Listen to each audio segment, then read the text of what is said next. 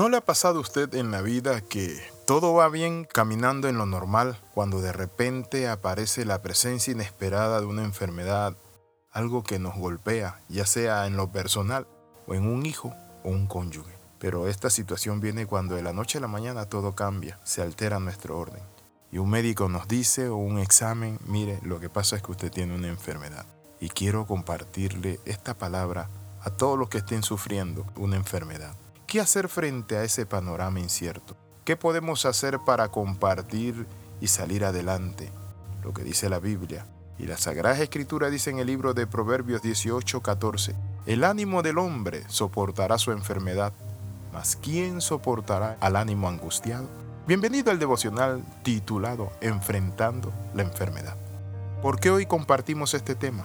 Porque es un tema que nos golpea, He visto amigos, a personas, familiares, compañeros de trabajo, que cuando llega una situación de esta, es golpeado en su alma.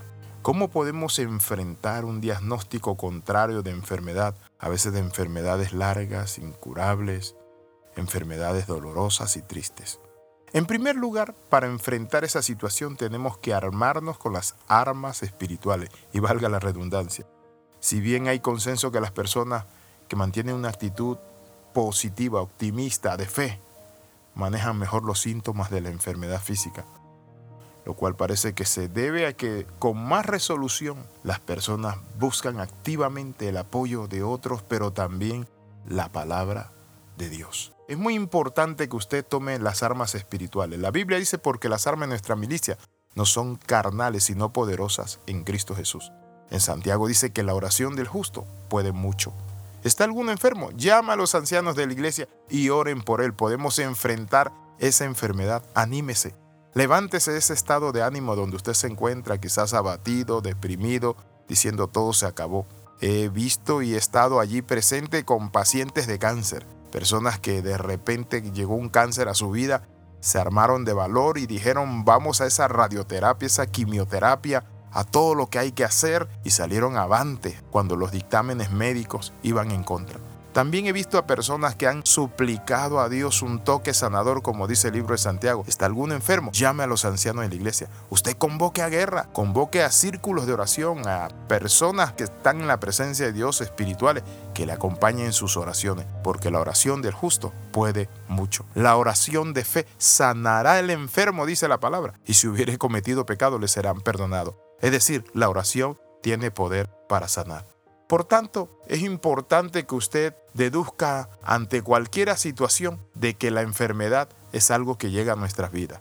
A cualquier ser humano le llega la enfermedad y más cuando uno cumple cierta edad. Muchas veces las personas cuando se enferman se condenan a sí mismas y dicen es que estoy pagando algo, me vino como un juicio, un castigo de Dios. Y se olvidan que nuestro cuerpo, una vez que Adán y Eva pecaron, Nuestros cuerpos fueron degradados y degenerados porque se hicieron más débiles. Y quiero hoy decirte esta palabra. Cualquiera sea la enfermedad que tenga, ya sea una enfermedad por una causa moral o inmoral, que tú te metiste a tomar y hoy tienes cirrosis hepática, o que vivías una vida promiscua y hoy tienes lupus o tienes una enfermedad de transmisión sexual, puede que tengas herpes en los genitales o cualquier otra enfermedad como SIDA pero quiero compartirte esto. No importa cuál sea tu enfermedad y cómo vino, tenemos un sanador, un médico, tenemos un Dios que nos consuela, tenemos un Dios que nos dice, no tema, yo te redimí, yo te puse nombre nuevo.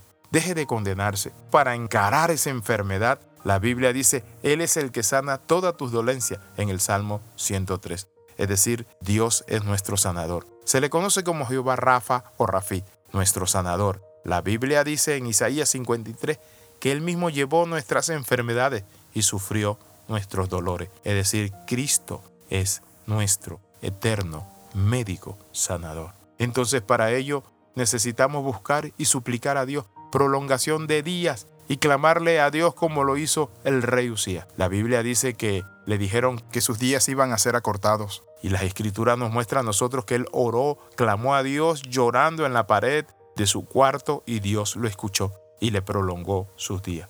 Otro elemento es buscar la segunda opinión médica y opciones de tratamiento. Porque muchas veces uno se va con un médico, un médico puede decirle esto, mire usted tiene una gran enfermedad. Y quiero decirle esto con el respeto de todos los médicos. Pero se ha probado que hay muchos médicos que son humanos y fallan en su diagnóstico. A priori sacan un diagnóstico, pero entonces usted necesita llevar todos los estudios y buscar otras opciones médicas. Hay médicos que simplemente lanzan la condena y dicen, bueno, aquí usted tiene tres meses de vida. Yo sé que el médico tiene que ser sincero, pero quiero decirle esto, doctor, usted que me escucha, Dios es poderoso para sanar a las personas. Debemos dejar siempre una puerta abierta. Mire, usted tiene una enfermedad, pero Dios es poderoso para sanarle. Pero alguien me dijo, pero si no creo en Dios, pero dígaselo al paciente. ¿Qué le cuesta a usted? Dígale que Dios es poderoso para sanarle. Claro que sí. Y él puede buscar su sanidad y Dios puede operar un milagro. He conocido muchas personas que han sido sanadas de cáncer. Mi hermana María Neida es una mujer que yo admiro porque cuando le dio cáncer en la pierna, ella oró al Señor y lo tenía regado en todo el cuerpo y oramos y rogamos y ella le creyó a Dios y Dios hizo la obra. He visto a tantas personas recibir sanidad. Usted puede recibir sanidad. Oramos. Padre, en el nombre de Jesús, toca estos cuerpos enfermos. Toda llaga, toda enfermedad, toda dolencia, tú la llevaste en la cruz del Calvario. Por Jesucristo, tu Hijo, creemos en un milagro Padre Santo, y en esa paciencia para ser tratado de esa enfermedad. En el nombre de Jesús, amén y amén. Escriba al más 502 42 45 60 89. Le saluda el capellán internacional Alexi Ramos. Recuerde las 13. Comenta, comparte y crece con nosotros. Nos vemos en la próxima.